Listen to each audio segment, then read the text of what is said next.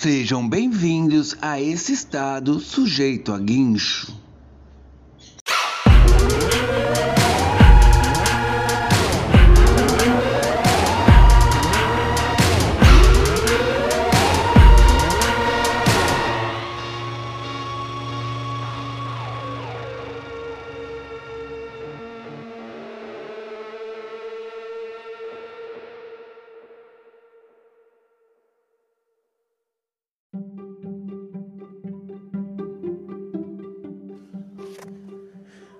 Hoje vou falar aqui sobre o livro, quer dizer, sobre o filme A Última Floresta.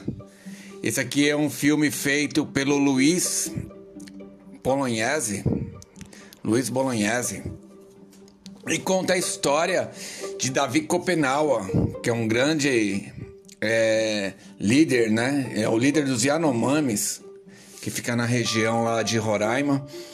E esse filme, cara, ele conta uma história bem familiar para mim. Por quê?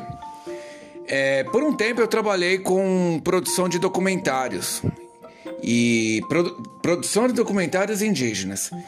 E em certo tempo eu passei por várias aldeias e uma delas foi, uma delas, né?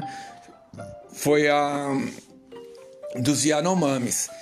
E a região dos Yanomamis, para quem não sabe, ela é tão grande quanto Portugal, né? Você já deve ter lido isso.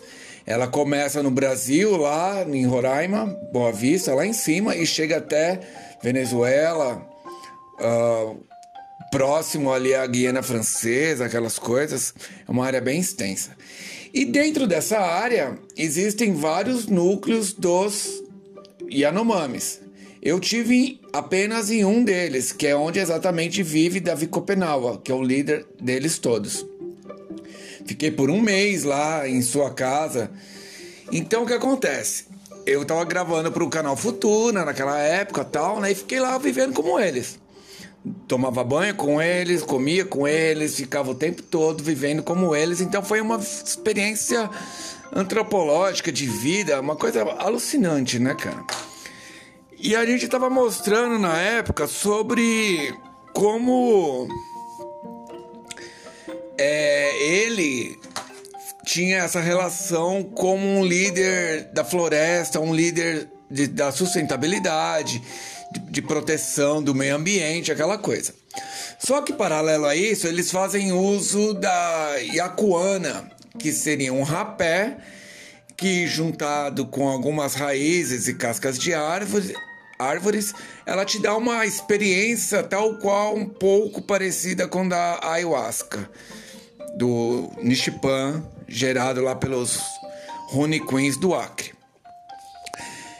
E aí eles pegam e tomam, né? Eles não falam cheirar, eles falam tomar esse essa iacuana e eles entram no estado de transe do qual eles fazem, eles têm as suas visões, onde é, eles conseguem se contactar com, com os espíritos né, da floresta e assim caminhar com a sua história e conseguir curas e direções e conselhos e assim vai.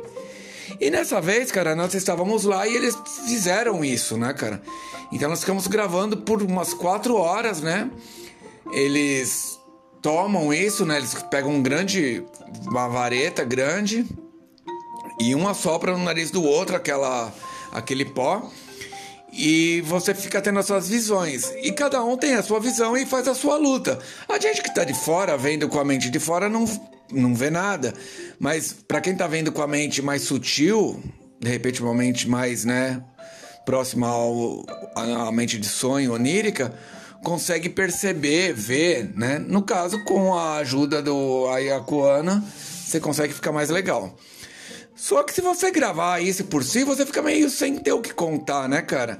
E já nesse filme da Última Floresta, o Luiz Bolognese, ele criou uma história ali que fez com, que até os, alguns indígenas pudessem encenar, né? Porque ele retrata muito do cotidiano ali, né?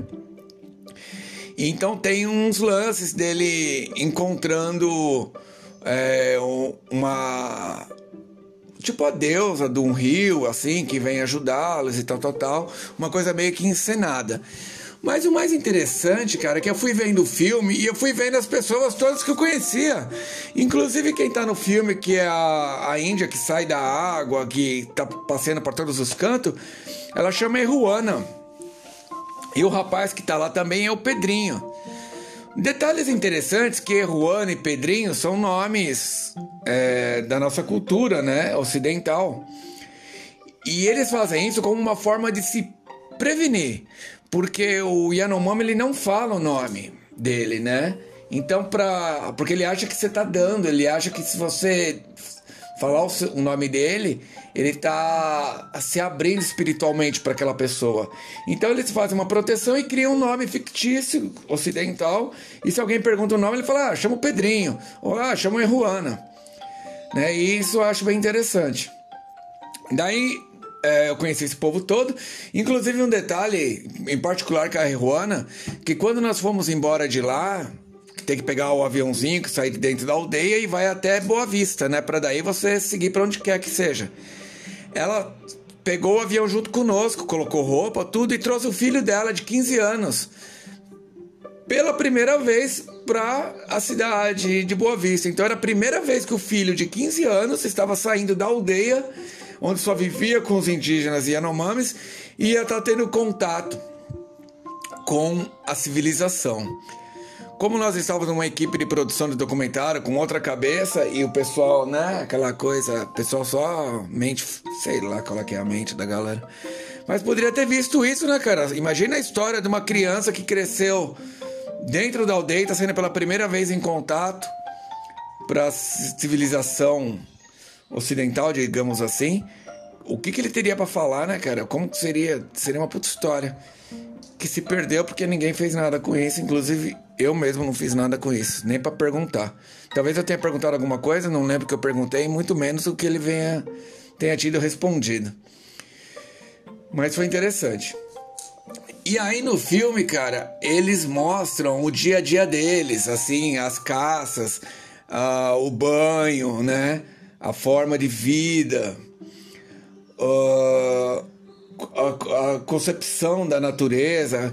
Cara, assistam. Vale a pena assistir, cara. Se você curte meio, meio ambiente, curte essa relação de viver como um, um, um, uma célula dentro do vasto corpo da vida humana, é, totalmente cada um distinto do outro, mas altamente conectado com tudo com a floresta, com as plantas, com micróbios, com os insetos, com as montanhas, com o céu, com o rio, com o humano, com os animais. É um puta filme, cara. A Última Floresta tá no Netflix, é fácil de ver, né? Você vai lá e consegue ver rapidinho. Qualquer um hoje tem Netflix. E você vai ver um pouco desse ritual deles. É uma coisa interessante. Não tem muito mais o que falar.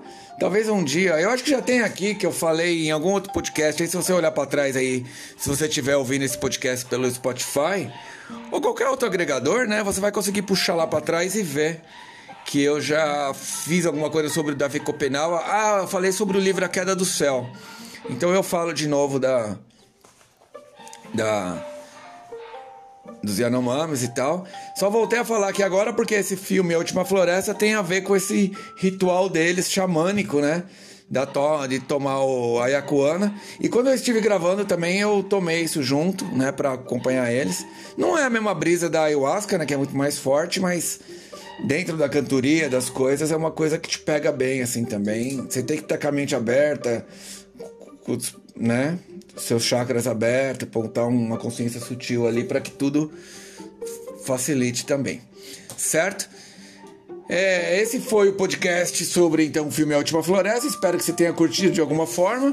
Caso quiser comentar, agora tá aberto os comentários aí, dá para comentar aqui se você chegou pelo blog.